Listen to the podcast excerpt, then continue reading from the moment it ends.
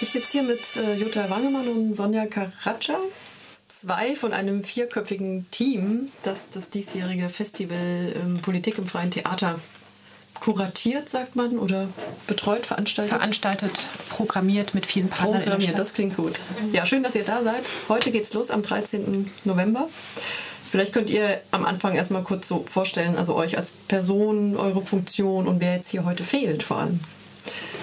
Ja, also ich bin Sonja Karatscha, ich bin Dramaturgin am Theater im Marienbad, am Kinder- und Jugendtheater in Freiburg und ähm, bin dort sozusagen festes Ensemblemitglied und habe jetzt mit einem vierköpfigen Team ähm, sowohl, die, war ich sowohl Jurymitglied als auch eine der vier künstlerischen Leiter. Und fehlen tut heute der Wolfgang Herbert, Leiter vom E-Werk hier in Freiburg, und Melina Mussak von der Bundeszentrale für politische Bildung, die ja sozusagen einer unserer Partner und auch Geldgeber ist. Ich bin Jutta Wangemann, Dramaturgin, gleicher Beruf wie Sonja am Theater Freiburg, ein etwas anderer Betrieb. Ähm, wir sind so ein Dreiergespann hier in Freiburg. Drei sehr verschiedene Theater sind Gastgeber des Festivals. Ein Kinder- und Jugendtheater zum ersten Mal in der Geschichte des Festivals, das es schon seit dem Ende der 80er Jahre gibt.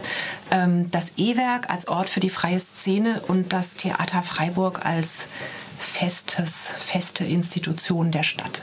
Drei sehr verschieden strukturierte Gebilde machen dieses Festival zusammen. Politik im freien Theater heißt das Festival. Jetzt wäre auch meine Frage gewesen, das Theater Freiburg. Also ja, erstmal, was ist denn überhaupt ein freies Theater? Weil ich hätte jetzt gesagt, das Theater Freiburg ist an die Stadt gebunden, zumindest finanziell, oder? Also wird es ja daraus ja, ich glaube, man kann es so auf zwei Wegen beantworten. Entweder institutionell beschreiben, da müsste man dann danach fragen, wer bekommt woher sein Geld. Also das Theater Freiburg ist institutionell gefördert, ist ein Eigenbetrieb der Stadt Freiburg. Äh, beim E-Werk ist es ein Verein. Mhm. Bei uns auch. Bei euch auch. Also Wir sehr verschiedene Stadt und. Land finanziert und sind aber ein Verein, genau. Genau, das heißt auch die Künstler, ähm, die an den Häusern arbeiten, haben ganz verschiedene Produktionsbedingungen. Am Stadttheater werden die beauftragt und bekommen ihr Geld von uns. In der freien Szene ist die Realität, dass Produktionen sich erstmal um Gelder bewerben müssen, meistens bei Stiftungen und Fonds. Ähm, das ist allerdings eine Realität, die auch in die Stadttheater rüberschwappt, kann man so sagen. Ähm, und man könnte natürlich jetzt auch noch philosophisch die Frage beantworten, was ist denn ein freies Theater? Ist möglicherweise in unserer neo- neoliberalen Welt ein Stadttheater doch auch ein recht freier Ort, weil wir einfach vielleicht den Luxus von Zeit und relativ langfristig gesicherten Ressourcen haben, so im Sinne eines Fünfjahresplans ungefähr. Ähm, ja, da gibt es so verschiedene Antworten zu. Da es sich um ein Festival der freien Szene handelt, ist das einfach total interessant. Was sind eigentlich Produktionsbedingungen von ja, Künstlern? ja, Stichwort Geld, ne? Also macht Ja. Geld, einerseits macht Geld frei, aber es bindet natürlich auch oder ja, ist man dann politisch wirklich frei? Muss man irgendwelchen Ideen erfüllen von Auftraggebern, von Geldgeberinnen? Das ist dann immer so ein bisschen dieser schmale Grat. Was würdet ihr sagen? Wie frei seid ihr? Also wie, wie frei könnt ihr euch in eurer Arbeit im Theater Freiburg oder Marienbad entfalten? Ja, im Theater Marienbad ist wahrscheinlich genau das, ähm, das äh, günstigste Moment eingetreten. Wir sind von Stadt und Land finanziert und haben auch eine sehr gesicherte Finanzierung. Das heißt tatsächlich, dass wir nicht jedes einzelne Projekt ausschreiben müssen und hoffen, dass wir Geld bekommen, sondern umgekehrt, wir sind gesettelt und gleichzeitig ähm, dann doch nicht weisungsgebunden. Also wir machen unseren eigenen Spielplan, entscheiden das selber und da gibt es auch niemanden, der sozusagen mit, mit reinspricht, wenn man jetzt zum Beispiel ähm, das Theater einer vierten Sparte wäre oder ein in der Landesbühne angegliedert. Also wir sind wirklich dadurch, dass wir ein Verein sind, total frei in dem, was wir machen wollen. Und äh, das ist natürlich ein Luxus, den man sich auch über viele Jahre erarbeitet hat. Das kommt nicht einfach so. Und ähm, wie ich finde, nach wie vor extrem äh, schützenswerter Zustand auch ist, eine eigene Immobilie zu haben, in der man arbeitet äh, und dabei ganz frei zu seinen Entscheidungen.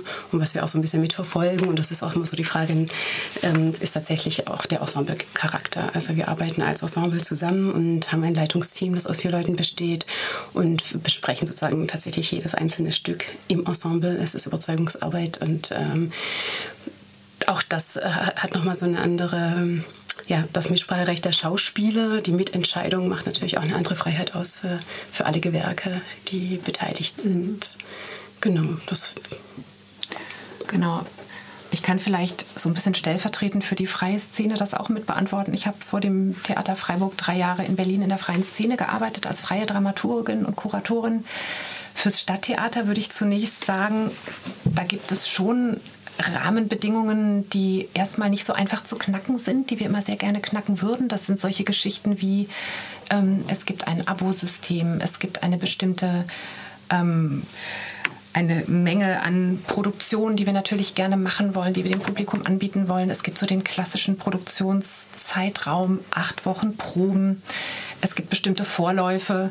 Ähm, das sind erstmal so Rahmenbedingungen, aber uns interessiert es tatsächlich immer wieder auch darüber nachzudenken, wie man ganz anders produzieren könnte. Ob, also wie produziert man mit einem Künstler, der vielleicht einfach nicht acht Wochen am Stück proben möchte, sondern möglicherweise ein Jahr lang einen Tag die Woche an einem merkwürdigen Ort dieser Welt. Ähm, das sind Dinge, die wir immer total gerne tun möchten, die aber manchmal an einer Realität eines komplexen Hauses auch scheitern. Es gibt ein Ensemble, es gibt ähm, viele Dinge, ähm, zeitlicher Art vor allem. Ich glaube, es ist vor allem so die Frage des Zeitmanagements. Ähm, inhaltlich können wir tun, was wir wollen. Ähm, in der freien Szene ist die Lage einfach so ein bisschen andersrum. Also ein Künstler, der für die freie Szene arbeitet, muss eigentlich bevor er ein Projekt überhaupt beginnt, richtig viel Zeit seines Lebens investieren, ein Projekt formulieren, es auch schriftlich beschreiben, es durchrechnen, ein äh, Produktionsteam auf die Beine stellen, ähm, ein Thema formulieren und das bei einem Fonds beantragen oder auch bei mehreren Häusern. Es gibt natürlich auch Partner der freien Szene, ähm, wo er sozusagen Chance hat, dafür Gelder zu bekommen. Da gibt es natürlich auch Modethemen. Also man schreibt manchmal einen Antrag ähm, in einem bestimmten Fonds zu einem bestimmten Thema weil man weiß, dass man dann da gute Chancen auf eine Förderung hat. Ähm, deshalb ist es da, glaube ich, so ein Wechselverhältnis inhaltlicher Art in der freien Szene. Viele Impulse kommen aus der freien Szene. Es kommen aber auch inhaltliche Impulse von den Förderern sozusagen, die oft auch einfach bündeln, was sie gerade beobachten und nochmal in einen größeren Gedanken überführen. Ähm, ja, ich glaube, so mit Rahmenbedingungen hat man immer zu kämpfen. Mhm. Ähm, die freie Szene muss einfach ihre eigene ökonomische Situation mehr mitdenken und zwar bis hin in die künstlerische Leitung. Und das führt dann oder hat in der Geschichte oft dazu geführt, dass in der freien Szene das politische Theater noch mal ein bisschen was anderes ist als in einem staatlich subventionierten mhm. Stadttheater. Und die Intendanz ist die, die letzte Instanz, die das dann absegnet? Oder ist es so ein ganz basisdemokratischer Prozess? Kann ich, mir jetzt fast nicht vorstellen. Nö, ich würde sagen, doch, die Intendanz ist die letzte Instanz, die Ja oder Nein zu einer Sache sagt, mhm. klar. Und das, das Leitungsteam. Die, ja. die ist in, in, diesem Diskussionsprozess möglicherweise gar nicht so involviert und kriegt dann so ein bisschen das Ergebnis präsentiert. Also bei uns ist konkret so, dass ähm, die Intendantin Barbara Mundel, also einfach in unseren Sitzungen, wir sitzen immer zusammen im Leitungsteam, entweder in der Schauspielrunde oder gemeinsam mit den anderen Sparten, der Oper, dem Tanz, dem Kinder- und Jugendtheater und beraten, also planen und ähm, fantasieren gemeinsam, wie wir uns die Zukunft vorstellen, mhm. künstlerischer Art in unserer Arbeit.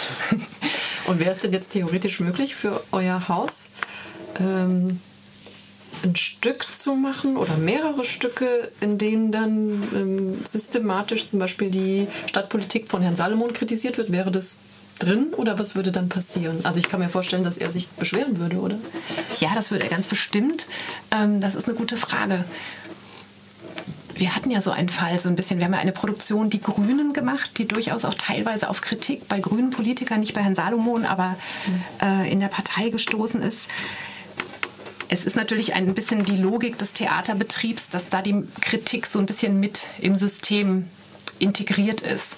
Also auch ein Politiker lässt sich ja von einem Theater kritisieren. Ich meine, für uns ist meistens jetzt nicht so interessant, einen konkreten Politiker zu kritisieren, sondern eigentlich ganz grundsätzlich auf so Machtgefüge zu gucken und so die Frage jetzt auch für das Freiheitsthema, wer beeinflusst eigentlich unsere Entscheidungen und was sind so unsere Abhängigkeiten? Die kann man meistens ja dann nicht an einer Person festmachen, so. Mhm. Aber ähm, ich glaube, das ist so eine ganz interessante Frage, weil sozusagen die Kultur ja diese kritische Funktion sowieso hat und dann eher so die Frage ist, ähm, trägt man Eulen nach Athen? Also tut man etwas, wofür man sowieso gerade bezahlt wird, wenn man kritisiert? Oder ähm, kann man wirklich Perspektiven eröffnen, die einfach einen eine Gesellschaft weiterführen oder eine Stadtgesellschaft oder eine städtische Diskussion befördern. Ja, und die Kunst ist ja tatsächlich frei. Also insofern, alles, was man da tut, wenn es keine Beleidigung ist oder falsche Aussagen sind, dann ähm, kann man ja eigentlich auch tun lassen, was man möchte auf der Bühne. Und das soll ja auch weiterhin geschützt werden, finde ich. Gehört auch vielleicht zu unserem Freiheitsbegriff dazu. Mhm. Gut, zur Stadtpolitik kommen wir nachher noch ein bisschen. Kommen wir jetzt mal zu dem Festival an sich, weswegen wir ja auch hier sitzen. Ähm, auch da gab es einen Entstehungsprozess. Äh, dieses Festival an sich, du hast gesagt, Jutta, seit Anfang der 80er Jahre gibt es das? Mhm. Äh, Ende der 80er. Ende. Ja, kurz. Es findet nur alle drei ja. Jahre statt. In ganz Deutschland ist hauptsächlich von der Bundeszentrale für politische Bildung finanziert. Mhm in Kooperation mit Theatern in verschiedenen Städten und ist jetzt zum ersten Mal in Freiburg. Und ähm, man muss ja wirklich dann auch einen langen Bewerbungsprozess durchlaufen, nehme ich an. Vielleicht könnt ihr darüber ein bisschen was erzählen. Wie sah der Prozess aus? Was war eure Idee? Was, womit habt ihr gepunktet am Ende?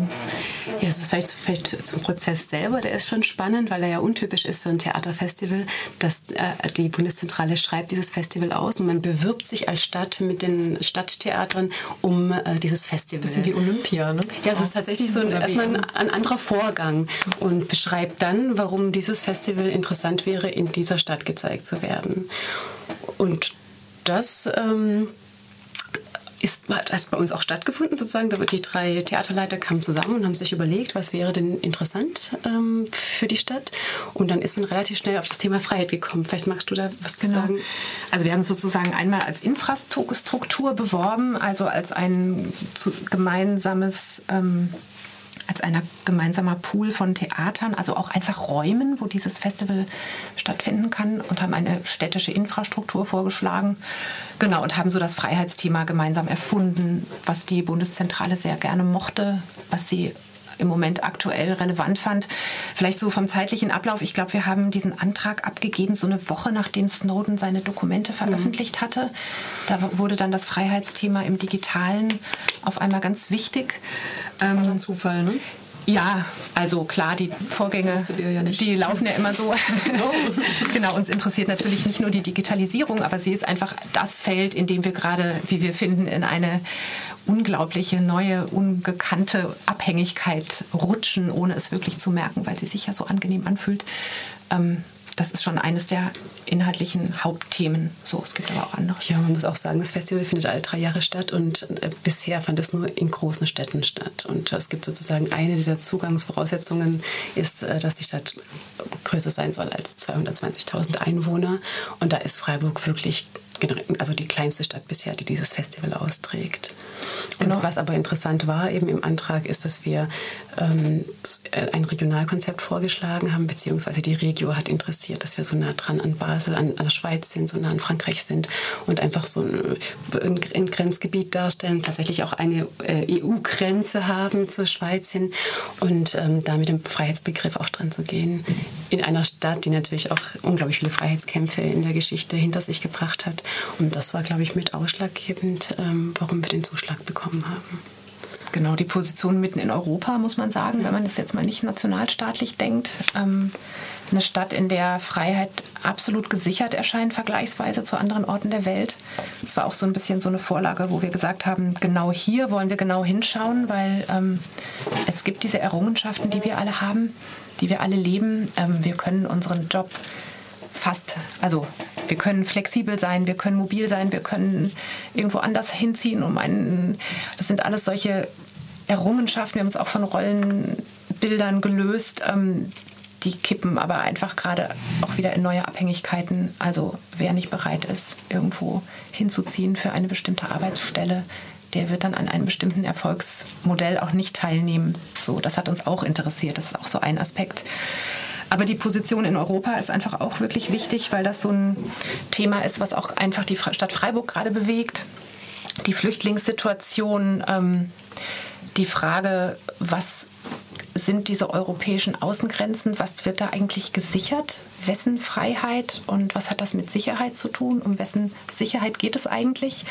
Ähm, und das sind alles so Vorgänge, die für uns auch etwas ähm, zu, sozusagen die Frage zurückgestellt haben an Europa als den vielleicht Ideengeber auch für dieses Wort Freiheit. Also das ist ja eine europäische Idee und da wollten wir eigentlich so eine Art Bestandsaufnahme machen. Wie steht es damit zurzeit? Für ganz Europa, für Deutschland, für Freiburg? Wo ist da der Fokus? Ich glaube, es gibt so den Bogen zwischen dem ganz lokalen, der ganz lokalen Frage. Da sehen wir heute Abend Essohäuser Echo aus Hamburg. Aus Hamburg, eine Produktion. Da geht es tatsächlich eher um Gentrifizierung. Das ist ja ein Thema, was in Freiburg schon durch ist, gewissermaßen. Aber das Thema hohe Mieten und wem gehört die Stadt, wo kann ich wohnen, ist hier absolut brisant. Ähm, das ist eine Produktion, die diese Frage so ganz lokal verhandelt. Heute Abend die zweite Produktionsformato macht das dann auf einer ganz globalen Ebene. Da geht es wirklich um die Ressourcen dieser Welt und Menschen, die am Ende einer, Entsche einer Entscheidungskette stehen und überhaupt nicht wissen, warum sie eigentlich ihren Wohnort wechseln müssen. Ähm, und Europa ist da sozusagen wieder zwischen, also so die Zwischengröße zwischen der lokalen und der globalen Perspektive, aber einfach als wichtiger Akteur im, in der globalen Situation einer Welt, die von Migration geprägt wird und von modernen Medien. Häuser hast du gerade angesprochen. Dann hier in Freiburg geht es ja auch sehr stark um die Wagenplätze. Mhm. Um Sand im Getriebe, Wagenbeschlagnahmung. Die Leute haben immer noch keinen gesicherten Ort, wo sie dann ihre Wägen aufstellen können. Also um sowas geht es ja dann auch. Und das ist durchaus ein heikles Thema, auch in der Stadtpolitik in Freiburg. Ne? Also wo ihr dann vielleicht den Finger in die Wunde legt was habt ihr da, ja. ja. welche Intentionen liegen da vor? Wie geht ihr mit so einem Thema um? Wie beleuchtet ihr das? Also bei der Wagenburg gibt es so eine ganz lustige Veranstaltung. Wir machen ja so Tischgespräche. Also wir gehen an Orte in der Stadt oder auch an temporäre Orte, wo sozusagen Freiheit durchaus zur Diskussion steht. Ein Ort davon ist eben die Wagenburg. Da machen wir so ein Tischgespräch, da kochen wir zusammen und reden. Ähm, Genau. Und das andere ist, dass wir einen großen Themenabend tatsächlich zu diesem Thema haben. Gleich am Freitagabend wird, morgen. Äh, genau, morgen Abend wird Essohäuser Echo gezeigt im E-Werk. Äh, also die Produktion hat sozusagen eine Indoor- und eine Outdoor-Variante. Die Outdoor-Variante sehen wir heute zur Eröffnung. Und die Indoor-Variante wird morgen im E-Werk Saal gezeigt. Und da davor gibt es ein SWR2-Forum zum Thema Wem gehört die Stadt? Und wir zeigen dann danach die Performance und nach der Performance wird dann der Film gezeigt über, ähm, also von einem Filmteam gemachter Film über die, den Abriss der Essehäuser, die Diskussion vorher, das, was visionär jetzt angedacht ist, was passieren soll und ein Dokumentarfilm, der ein Preview heute Abend hat, der ist noch nicht ausgesendet worden. Genau, und wir haben sozusagen einen ganzen Abend eigentlich dem Thema gewidmet, gewidmet und hoffen, dass wir da in die Diskussion kommen miteinander. Genau, es gibt vielleicht noch ein völlig anderes Format. Ähm, wir bauen eine Fabrik, die wird gerade schon gebaut, die ist schon fast fertig. Ähm, vor der Johanneskirche bauen vier äh, Schweizer und Österreicher Szenografen und Künstler eine, ein Pollerwerk in die Stadt. Ähm, das ist eine Fabrik, in der Poller angefertigt werden. Das ist dieses ziemlich schwere Stadtmöbel, was ähm, hier in Freiburg massenhaft rumsteht, was immer wie so ein, wie so ein äh, so eine Bommelmütze aussieht.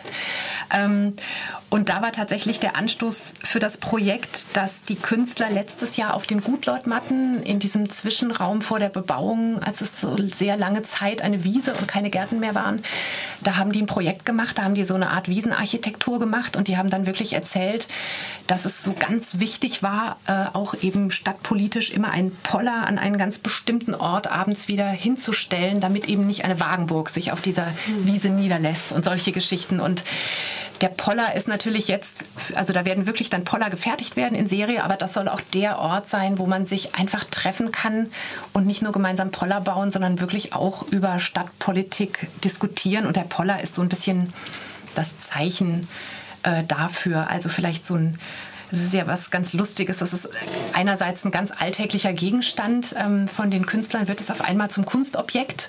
Aber es sieht natürlich, wird, glaube ich, werden ganz wirklich prima einsetzbare Poller mit einer originalen Maschine aus einem echten, aus einem echten Pollerwerk einfach angefertigt. Und ähm, um diesen Poller herum sozusagen kann man genau diese Fragen diskutieren. Und äh, eben mit Leuten aus der Stadtverwaltung, aber auch mit Anwohnern. Ähm, es gibt auch kleine Vorträge, Gesprächsrunden. Die Eröffnung ist Samstag 13 Uhr. Da kommt der Pollerforscher Helmut Höge. Nicht zu verwechseln mit dem Pullerforscher. Nein, ist auch kein Polarforscher. Nee, der ist wirklich Pollerforscher. Der ist auch Journalist. Ähm, der hat mal ein großartiges Glühbirnenbuch geschrieben. Und jetzt hat er eben die 90er Jahre ähm, über Poller geforscht. Poller klingt schon, klingt eigentlich so ein bisschen harmlos, ist es aber nicht. Ne? Jetzt mhm. in der Bedeutung, wie ihr es verwendet habt, hat es was von Abschotten, Ausgrenzung. Und wenn man das jetzt von Freiburg hochrechnet auf meinetwegen Europa, haben wir das ja ganz klar. Wir machen die Schotten dicht, es soll mhm. niemand rein. Äh, da werden sich wahrscheinlich die meisten Freiburger Bürgerinnen tierisch drüber aufregen, wie herzlos man doch sein kann. Aber in ihrem Garten stellen sie dann doch ganz gerne den Poller mhm. hin oder machen das Gartentürchen zu und die richten die Kamera nach draußen, dass da nichts. Ja. ja, das ist ja immer also einfach die harte Frage. Bin ich bereit, direkt neben mir das den unbegleiteten Asylanten wohnen zu lassen oder so? Das sind ja einfach wirklich Fragen, die man einerseits an einem äh, Tisch miteinander diskutieren kann, aber also wirklich die große Frage stellt sich dann, wenn man sozusagen über seine Nachbarschaft spricht.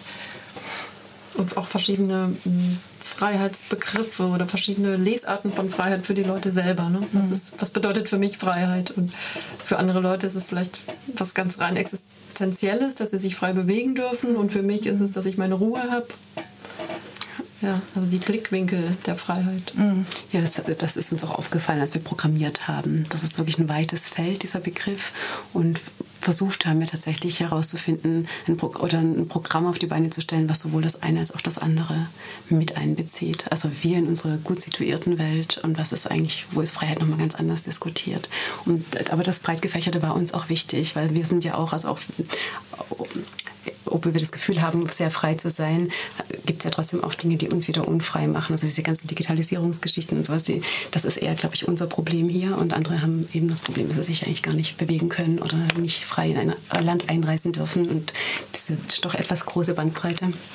Äh, das geht, haben wir echt versucht, inhaltlich irgendwie. Ja, ich finde ja. tatsächlich, dass es so beim Thema Freiheit, also wenn man jetzt nochmal so ein bisschen im Sinne der politischen Bildung mhm. auch darüber spricht oder als eine Gesellschaft, also jetzt auch als eine Stadtgesellschaft Freiburg, die jetzt so sich mit diesem Thema auseinandersetzt. Ich finde, da geht es auch einfach darum, was für ein Raum ist die Stadt? Also ist das ein Raum, in dem ich sozusagen andere Lebensweisen aushalte, äh, mittrage, also sozusagen die Freiheit des Andersdenkenden oder des Anderswoherkommenden? Ähm, wie organisiert sich so eine Stadt? dass sie damit gut leben kann. So, also das ist ja eine absolute Zukunftsfrage, die ist ja längst nicht ähm, erledigt. Aber das finde find ich so eine ganz wesentliche Frage. Also das ist auch so die Frage nach Toleranz. Man muss ja nicht tolerant sein, wenn man jemanden mag oder dessen Meinung ist mhm. sozusagen, sondern Toleranz beginnt dann, wenn man, äh, wenn man wirklich ein, ein, eine, eine andere Meinung als jemand hat oder andere Vorstellungen von öffentlichem Leben oder sowas. Also dann beginnt das wichtig zu werden, was Toleranz ist. Und ich glaube, darum geht es bei dem Freiheitsthema auch extrem an so eine Frage an unsere Gesellschaft, ob wir noch bereit dazu sind, miteinander zu diskutieren, es auszuhalten, dass wir völlig verschiedene Meinungen haben und dass wir immer nur Kompromisse schließen können. Und wie belastbar ist unsere Gesellschaft so für die Zukunft? Das finde ich steht so ein bisschen als Überbau hinter dem Ganzen. Und das ist eine Frage an eine Stadtgesellschaft, das ist eine globale Frage, das ist eine total private Frage an jeden mhm. selbst. Gibt es einen Blick Richtung Amerika? Weil da der Freiheitsbegriff ja auch sehr wichtig ist ja. nochmal ganz anders interpretiert wird. Ja, ja. Na, Im Moment gucken wir vor allem auf Silicon Valley vielleicht als so den Gipfel der Freiheitsidee, das Internet als das letzte große Freiheitsversprechen, was ja so ein bisschen eine amerikanische Erfindung ist. Ähm, da finde ich gerade interessant, wieso Herr Obama darüber nachdenkt, sozusagen, wie Freiheit im Digitalen aussehen könnte. Ich finde interessant, ähm, muss man vielleicht völlig woanders hingucken? Kommen die guten neuen Ideen zum Thema Freiheit wirklich aus dem Silicon Valley oder von völlig anderen Orten der Welt? Ähm, genau, wir gucken nach Amerika. Also wir haben keine US-Produktion eingeladen, wir haben auch keine amerikanischen Redner eingeladen. Aber das steht natürlich hinter diesen ganzen Veranstaltungen, die wir so zum Thema digitaler Paradigmenwechsel machen. Ähm, das ist da so die. Nee, aber der amerikanische Freiheitsbegriff das ist so ein bisschen genau, also was man so ein bisschen, was man vielleicht also was damit tatsächlich zu tun hat, ist, wir haben so am zweiten Wochenende so ein relativ breites Ökonomiethema und das ist natürlich auch so ein bisschen der freie Markt, der, ähm, das ist vielleicht so die andere Blickachse, die so zwischen Europa und Amerika sich abspielt, wo wir auch so ein paar Aktionen machen, die das eigentlich gerne nochmal anders denken möchten. Das philosophische Thema der Willensfreiheit, kommt das vor? So die, die Urfrage, ne? also ja, das Prämisse für den ganzen das, Rest. Das kommt im Moment ja wieder in der Digitalisierung, mhm. begegnet uns das auf einmal wieder extrem, dass wir merken, wir ähm, unser, unsere Entscheidungen, die wir so treffen, wenn wir im Internet sind, sind oft eher so Wahlentscheidungen zwischen vorgegebenen Alternativen und da stellt sich extrem die Frage, ähm, was wir überhaupt denken können, so und also wie frei unser Wille wirklich ist. Ich glaube, wir denken dass wir da ziemlich weit sind. Ähm, ich würde vermuten, also es gibt im Moment einfach eine interessante Epochenschwelle, die auch zwischen den Generationen sich abspielt. Ähm, das ist so auch im Digitalisierungsthema, finde ich, am weitreichendsten.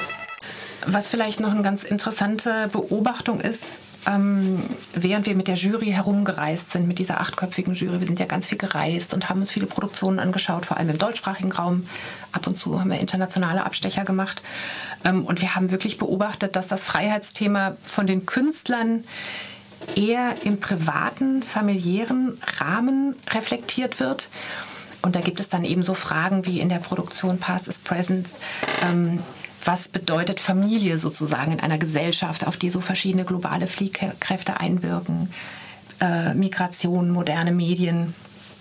Was, was passiert auf einmal innerhalb einer Familie, wenn es da auf einmal beginnt, kulturelle Unterschiede zu geben, verschiedene Wertesysteme, wie verständigen sie sich miteinander, was hat das mit den Emotionen zu tun? Oder auch die Produktion von Milo Rau, The Civil Wars, ähm, da geht es auch um also die haben recherchiert über politische Extrembewegungen und sind dann aber tatsächlich so in der Generationenfrage gelandet. Vier Performer setzen sich vor allem mit ihren Vätern auseinander und deren politischen Prägungen und beschreiben dadurch ihre eigenen politischen Prägungen.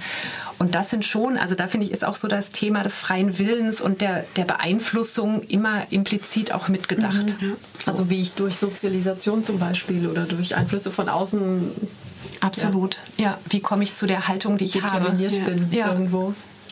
Oder sozusagen dann zugespitzt bei unserem Jugendstück Morning, äh, was ist, wenn ich gar keine Haltung einnehmen kann, weil, weil mir einfach ein Gegenüber fehlt? Was passiert dann, wenn es so freiheitlich ist, dass ich eigentlich gar nichts mehr festhalten kann? Wie entwickelt sich dann ein junger Mensch und wo führt das hin? Genau, also vielleicht auch noch eine andere interessante Produktion, die schon auch mit dem freien Willen zu tun hat. Ähm, das ist die ungarische Produktion oh ja. von Bela Pinter, Unsere Geheimnisse. Tit Kaink, der ungarische Titel. Ähm, da geht es um einen Protagonisten, der einen Abgrund hat. Er ist pädophil, er steht unter immensem Druck durch diese Neigung ähm, und er wird von der Staatssicherheit sozusagen wird diese Schwäche benutzt, um ihn wiederum auch unter Druck zu setzen und als Informanten zu benutzen. Und da stellt sich auch so extrem die Frage, also das zieht sich in dem Stück immer mehr zu, das ist wirklich ein unglaublich spannender Plot, also eine ganz dichte Erzählung einer Existenz, die sozusagen immer mehr unter Druck gerät von allen Seiten, eben sozusagen wie von innen und von außen heraus gleichzeitig. Ähm, das spielt im Ungarn der 80er Jahre in der, äh, in der Musikszene, also in der Tanzhausszene. Das ist aber eine Parallelaktion zu heutigen Verhältnissen in Osteuropa, die sich aber auch immer, wenn man sie nochmal hochrechnet, Fragen stellt, die wir uns auch stellen müssen. So nach Meinungsfreiheit, nach Willensfreiheit, nach Überwachung auch in dem Fall. Hier sind äh, die ganzen Produktionen und Stücke aufgelistet und ganz spannend, also zu jedem Stück dann auch eine, so eine Leitfrage. Jetzt einige hatten wir bereits. Mhm. Ganz am Anfang, wem gehört die Stadt? Wer bestimmt, wo wir leben? Und ich könnte jetzt noch viele weitere aufzählen, zum Beispiel, wie lebe ich korrekt? Was du gerade sagtest mit den, ja, mit den jungen Männern, die so erzogen sind, oder vielleicht dann auch äh, Revolte, also sich, sich keine Orientierung haben und durch so eine radikale Identität oder einen Absolutismus in den Heiligen Krieg ziehen möchten. Ne? Also warum machen das junge Menschen so eine Frage? Körper ist auch ein wichtiges Thema. Ja. Ja, genau, da haben wir jetzt vielleicht noch gar nicht so drüber gesprochen, über den Körper und ich meine, dann ähm, ist man ja auch immer ganz schnell beim Thema Gender und Frauen, Sexualität, Homosexualität. Das wird auch behandelt. Also Körper ist eigentlich, finde ich, immer so der Bereich, an dem Politik dann ja wirklich ausgetragen wird. Also die Körper von Flüchtlingen oder die Körper von anderen Menschen also da entscheidet sich zum Beispiel ganz klar, bin ich frei oder unfrei, komme ich in eine Tür rein oder muss ich draußen bleiben, komme ich über eine Mauer rüber oder nicht. Also ich finde, der Körper ist, also jetzt mal neben dem freien Willen, wenn man so sagen könnte, das eine spielt sich im Kopf ab und das andere ist wirklich der Körper. Der Körper ist einfach der Austragungsort von Politik. Und da ist vielleicht so die größte und die klarste ähm, Produktion, die wir eingeladen haben, More Than Naked, ein Abend von Doris Ulich, einer österreichischen ähm, Choreografin. Da stehen 20 nackte Tänzer auf der Bühne und die untersuchen eigentlich einander und untersuchen im Grunde, was alles tanzt, ähm, wenn man tanzt und finden dabei heraus, diese Körper, auch wenn sie so relativ jung sind, schwabbeln und wackeln und hören sich unglaublich vergänglich an, wenn die alle so gleichzeitig auf den Boden krachen und die untersuchen sich eigentlich als vergängliches Material Dabei steht aber Doris Uhlich an einem DJ-Pult und legt wirklich unglaublich mitreißende Musik auf. Und es wird, also gleichzeitig feiert diese Inszenierung eigentlich vor dem Hintergrund dieser Vergänglichkeit auch den Augenblick und den Körper die Körper, die sich bewegen, die sich auch so bestimmter Dinge entledigen, die eben jetzt gar nicht mehr versuchen, einen bestimmten Habitus weiterzuführen, wie man das so im Schwimmbad kennt, wenn Menschen im Bikini zwar fast nackt sind, aber doch immer noch so ein bisschen wie angezogen herumlaufen, sondern es geht durchs wirklich um diese echte Nacktheit, wenn man versucht, das alles abzulegen und nicht mehr als irgendwas etwas erscheinen zu wollen und nicht besonders schön aussehen zu wollen. Wobei ähm, diese Körper zufälligerweise ja, sehr schön aussehen. Ja, die Körper sind tatsächlich, also es ist nicht ein Extremabend, wo total dicke Menschen auf der Bühne stehen oder so. Es ist eigentlich so ein Durchschnittsabend, wo das ist auch aus dem Workshop entstanden, wo die Workshop-Teilnehmer auf der, auf der Bühne sind. Und das sind Tänzer gewesen, auch die Workshop-Teilnehmer und Tänzerinnen. Genau, so relativ junge Leute, aber es sind jetzt einfach auch nicht total durchtrainierte Leute, sondern so ein bisschen so ein jugendlicher Durchschnitt, kann man ja. sagen. Also jugendlich ab 20, ja. Ich denke, auch in der Produktion Qualitätskontrolle von Rimini-Protokoll ist der Körper auch nochmal sozusagen Projektionsfläche äh, über das, was äh, unser Leben lebenswert macht oder nicht. Indem wir einfach einer Frau zuschauen, die ihren Körper nicht mehr benutzen kann und uns in, ihre, in ihr Leben und in ihre Welt einführt, ähm, die so überzeugend ist und ein so bejahendes Moment hat, dass man danach wirklich komplett nochmal anders über die Frage nachdenkt, was macht unser Leben eigentlich lebenswert. Ich habe das zufällig neulich gehört, mhm. dieses Stück. Also es ist eigentlich ein Hörspiel. ein ganz großartiges Hörspiel, was gerade den Hörspielpreis ja. diese, diese Maria Christina äh, ja. die ist die Betroffene in dem ja. Fall, oder betroffen klingt komisch, also die Protagonistin, also ja. die aus der Ich-Perspektive das erzählt, wie es ist, halsabwärts gelähmt, glücklich zu sein. Und das ist für uns ja das Paradoxe intuitiv. Ne? Wie geht das? Glücklich zu sein, wenn man nicht körperlich frei ist. Ja, ja sie sagt ja über sich selbst, sie ist ein Kopfmensch geworden ja. Mhm. seit diesem Unfall und das ist wirklich beeindruckend. Also im Hörspiel finde ich jetzt noch meine eigene Qualität. Auf der Bühne sieht man tatsächlich einfach den Monolog einer Frau, die ohne Technik, aber auch ohne pflegerische Betreuung auf einer Bühne einfach gar nicht einen anderthalbstündigen Monolog halten könnte, die das fast nicht überleben würde gewissermaßen. Und das ist wirklich total beeindruckend. Und ich finde, dass Maria Christina Hallwachs tatsächlich ein unglaubliches Plädoyer dafür hält, was eben der Kopf auch mit Freiheit zu tun hat und die Emotionalität. Also das ist tatsächlich eine Freiheit im Kopf, die sie uns vorführt. Und den Gefühlen. Ein Stück aus, es ist aus Moldawien. Can We Kiss Just a Little Bit? Da geht es um, ja, also das Thema Homosexualität in einer homophoben Gesellschaft. Eben, also wie kann ich unter einem repressiven System frei sein, jetzt am Beispiel der Sexualität, aber kann man sich auch auf andere Bereiche vorstellen.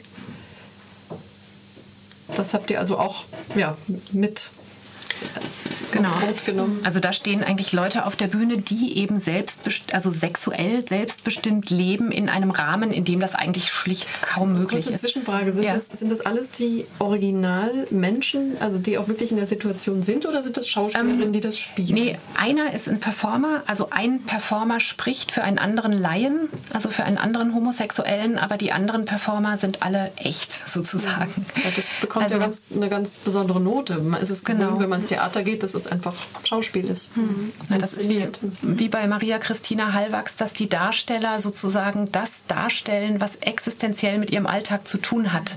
Das ist ja das Besondere so dieser Rimini-Protokoll nennen das ja die Experten des Alltags, ähm, dass Menschen auf der Bühne stehen, die in einer Sache sehr kompetent sind und das ist ihre eigene Existenz. Und in dem Fall sind das eben moldawische Eltern, Kinder von Homosexuellen, also Homosexuelle verschiedener Geschlechter, die eben über ihr Outing sprechen, über ihren Alltag damit. Das wird in der Inszenierung kontrastiert mit sozusagen rahmenden Erzählungen, was das eigentlich für ein Umfeld ist, in dem die eben selbstbestimmt versuchen, ihre sexuelle Selbstbestimmung zu leben. Das sind dann eben ziemlich haarsträubende äh, homophobe Äußerungen aus der Presse und von Politikern. Und sozusagen vor dem Hintergrund ähm, beschreibt sich deren Kampf eben darum, so leben zu können, wie sie das gerne möchten und ähm, wie ihre Neigung ist. Und das ist, das ist toll. Also das sind wirklich ähm, Menschen, die einfach von sich erzählen und die das auch in Moldawien ähm, geprobt haben. Da ist eine Autorin mit dabei gewesen, die auch selbst in Moldawien wohnt, äh, Nikoleta Isenenko. Die Regisseurin ist eine deutschsprachige Regisseurin oder auch eine deutsche Regisseurin. Die haben das gemeinsam gemacht und die Touren sind relativ viel auch schon in Deutschland jetzt getourt. Ähm, die Nikoleta Isenenko, die kann ihre Texte nicht drucken lassen in Moldawien. Also die hat so eine Art schriftliche Zensur, ähm, kann eigentlich nur sich im flüchtigen Medium des Theaters bewegen. Das geht noch so. Ähm, aber für sie sind natürlich Produktionen im Ausland extrem wichtig, um sich formulieren zu können und auch wieder eine Rückwirkung ins eigene Land zu erhalten, indem sie Dinge formuliert, die ihr total wichtig sind.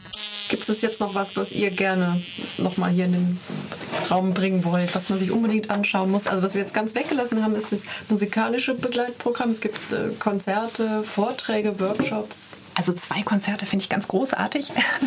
Also muss man die vielleicht auch nochmal aus Produktionen kommen. Es gibt eben einmal ein Konzert von Skelly, das sind die Musiker der Produktion Cheferie im E-Werk. Samstagnacht diese Woche. Da würde ich gerne nochmal richtig zu einladen. Das sind ganz tolle Musiker aus Côte d'Ivoire, aus der Demokratischen Republik Kongo, die eben auch teilweise mit in der Inszenierung mitspielen. Eine Inszenierung mit afrikanischen und einem deutschen Performer. Da geht es so um die Frage, unseren Blick auf Afrika, der immer sehr allgemein sozusagen drauf guckt, dem stellen die Performer auf der Bühne eigentlich sowas wie ein völlig multiples Afrika-Bild entgegen. Der Abend heißt Cheferie, weil die Utopie ist, dass alle auf der Bühne Chefs sind. Das knüpft auch an an eine soziale Praxis im postkolonialen Afrika. Ähm, genau, und danach gibt es wirklich eine großartige Party mit diesen Musikern des Abends, ähm, Samstag nach dem E-Werk. Und wir öffnen äh, das Marienbad nach Morning mit einem Late-Night-Konzert ab 22 Uhr mit einer noch eher unbekannteren Band. Die heißen Rhinoceros und kommen aus Bern. Und die werden sozusagen einen, haben am Donnerstag, also heute Abend Premiere und äh, untermalen, besingen, äh, bespielen den, einen Stummfilm von Buster Keaton. Und die sind 22 Uhr Marienbad, Freitagabend für uns zu sehen. Okay. Genau, also was man vielleicht noch so empfehlen kann, es gibt verschiedene so Kleinformate in diesem Festival, die man vielleicht leicht übersieht, wenn man sich durch dieses seitenstarke Programm blättert, die ich aber richtig klasse finde. Es gibt zum Beispiel Kaffeehausgespräche, das ist ein ganz intimes Format von fünf Menschen, treffen einen Uniprof in dessen Lieblingscafé und diskutieren anderthalb Stunden über dessen Forschungsthema. Ähm, da geht es zum Beispiel mit Herrn Foschepot um die Überwachung in der Bundesrepublik, äh, also um die, das Briefgeheimnis, als es noch Briefe aus Papier gab. Ähm, oder es gibt auch Themen wie Biopolitik. Ähm, genau, die sind alle im Programm zu finden. Das ist zum Beispiel was, was ich noch total empfehlen kann. Es gibt ähm, Führungen Spaziergänge, die oft so sehr kleinformatig sind, zum Beispiel das Zentrum für populäre Kultur und Musik, früher Volksarchiv genannt, heißt jetzt zum Glück anders. Die, ähm, die machen eine Führung durchs Archiv und einen Vortrag wirklich auch über diesen Freiheitsbegriff in der neueren Musik, also in der, in der Popmusik, in der populären Musik, so seit, seit Ende des Zweiten Weltkriegs. Ähm, die führen durch das Archiv. Das ist einfach ein super Ort in Freiburg. Wann findet das statt? Ähm, das ist jetzt am Sonntag um 11 Sonntag um 11 bis 12.30 Uhr, Eure Freiheit will ich nicht, heißt das. Der Ort ist dieses Zentrum für populäre Kultur und Musik in der Nähe vom Colombi Park. Rosastraße, Nummer 5 oder sowas. Oder vielleicht auch 7, weiß nicht genau. Ähm, genau, und am zweiten Festivalwochenende gibt es eben zweimal so einen Überwachungsspaziergang. ähm, zweimal am Nachmittag, ich glaube zweimal 14 Uhr. Ähm, da gibt es einfach eine Art Führung durch Freiburg, wo man nochmal genau guckt, wo sind eigentlich in Freiburg so die ganzen Kameras angebracht. Ähm, und da guckt man sozusagen zurück. Okay. Ja, und vielleicht noch am Sonntag, 23. November, gibt es eine Busreise, die sich nennt Wege der Freiheit. 11 äh, bis 17 Uhr und ähm, Heinzle, Wolli und Tom und Tommy laden ein zu einer Busreise durch die jüngere Geschichte in und um Freiburg herum und landen dann sozusagen ähm, im ehemalig umkämpften Gebiet in Wiel und werden dort zum Schluss bei einem Winzer einkehren, der mitgekämpft äh, hat und ähm, über vergangene Zeiten sprechen und das, was heute ansteht. Und das ist eine schöne Erlebnisreise, die hm, veranstaltet ist von denen, die da auch wirklich dabei waren und viel zu erzählen erzählen haben.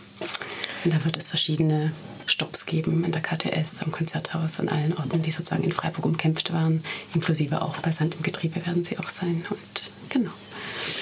Genau, wozu man auch einladen kann, sowieso für, den, für jeden Tag ab 10 oder sogar ab 9. Und wenn man überhaupt nicht weiß, wie man mit diesem Festival umgehen soll, wir haben ein Festivalzentrum. Das ist so zwischen Eber, Ewerk und Marienbad unter dem Theater Freiburg in der Passage 46, was früher mal die Jackson Pollock Bar war. Ähm, das ist unser Festivalzentrum. Da gibt es auch einen Infostand, der den ganzen Tag besetzt ist ab 10 Uhr. Da kann man aber auch einfach Kaffee trinken und sich verabreden. Aber da kann man wirklich auch nochmal sich umfänglich informieren, was geht an dem Tag, was, was kann man da machen. Ähm, Im Festivalzentrum gibt es auch eine Art Museum. Grenzland heißt das. Äh, ein transgressives Museum. Es geht um Praktiken des alltäglichen Grenzübertritts. Ähm, das wird gemacht von drei Freiburger Künstlern, die dieses Museum betreiben, die auch schon ganz viel im Vorfeld recherchiert haben im Dreiländereck, ähm, Porträts von Menschen machen. Die haben auch eine Webadresse, einen Blog, ähm, zu dem man über das Theater, also über die Festival, diesen Festival, diese Festival-Website kommt. Und dieses äh, Museum ist tatsächlich geöffnet, auch für Freiburger, die Lust haben, an einem Museum mitzuarbeiten, gewissermaßen. Also den Inhalt dieses Museums selbst zu bestimmen und die Lust haben, so von ihren äh, Erfahrungen oder Alltagspraktiken oder auch Theorien der Grenzverletzung oder des Grenzübertritts zu berichten. Also die sind in der Kammerbühne des Theater Freiburgs. Da kommt man aber einfach rein, indem man in das Festivalzentrum reingeht und dann geht es dann eine Treppe hoch. Ich kann noch eine Empfehlung auch gerade für die lokale freie Szene abgeben, was wirklich spannend ist. Der Bund Freier Theater ähm, macht am Samstag ein umfängliches Programm im Winterer Foyer des Theater Freiburg. Da geht es um das Produzieren, das freie Produzieren und auch die Frage nach dem politischen ähm, im öffentlichen, in Kunstprojekten, im öffentlichen Raum das beginnt am Samstag um 13 Uhr unter dem Titel Next Generation, das Politische in den Anfängen und in der Gegenwart der freien darstellenden Künstler, Künste und geht dann weiter ähm, über zwei weitere Podien und auch ein Speeddating mit Künstlern, die so Titel tragen wie politisch Theater machen zwischen Agitation und Intervention. Ähm, man kann tatsächlich Künstler des Festivals treffen, mit denen so Kurzgespräche führen. Das ist ganz explizit ein Tag, der auch toll ist für Leute, die eben selbst künstlerisch aktiv sind. Ähm, und genau. dann gibt es noch am Freitag, den 21. November von 11 bis 16 Uhr im Theater Freiburg, Winterer Foyer, eine Veranstaltung, die sich da nennt Netzkulturlab Subversive Elemente. Mehr als was mit Twitter. Und das ist ein Workshop und der richtet sich an Teilnehmer ähm, auch aus der freien Szene, die Interesse haben, dort mitzumachen und die müssen sich bewerben mit einem kurzen Lebenslauf bei netzkultur.berlinerfestspiele.de. Das ist eine Kooperation der Berliner Festspiele und der Bundeszentrale für politische Bildung zu diesem Festival. Und vielleicht noch ein ganz informelles Format. Es gibt das sogenannte Triptych. Äh, Samstag, den 22. November, 16 bis 18 Uhr. Da treffen sich zwei Stunden lang Theaterschaffende aus allen drei Ländern, Schweiz, Frankreich und ähm, Deutschland, die Projekte realisiert haben oder planen, die so mit diesen mit den Grenzen im Dreiländereck spielen, die einfach Dreiländerproduktionen sind. Da werden Erfahrungen ausgetauscht, Ideen generiert, Kontakte geschlossen. Das ist, kostet keinen Eintritt. Man muss sich anmelden. pift.theater.freiburg.de ist die zentrale Mailadresse des Festivals. Das ist vielleicht auch noch gut für jedwede Fragen, kann man sich dahin wenden. Vielleicht nochmal die Internetadresse, denn die ganzen Termine kann man sich sicher nicht merken. Wir haben jetzt auch ganz viel weggelassen und vor allem die Termine nicht bei allen genannt. Wo kann Mann, Frau sich nochmal in Ruhe die Rosinen rauspicken? Auf welcher Seite? www.politikimfreientheater.de Sehr schön gesagt. Jutta Wangemann und äh, Sonja Karatscha, danke, dass ihr da wart. Ich wünsche euch ganz viel ja, Spaß jetzt nur noch. Ne? Jetzt könnt ihr eigentlich genießen eure Genau, wir haben jetzt Arbeit so lange vorbereitet. Jetzt freuen wir uns, wenn das Festival wirklich da ist. Ja. Und jetzt freuen wir uns auf elf Tage Produktion, die wir uns natürlich auch selbst zum Geschenk machen, die wir uns jetzt alle angucken werden. Sei euch gegönnt. Vielen Dank. Gut.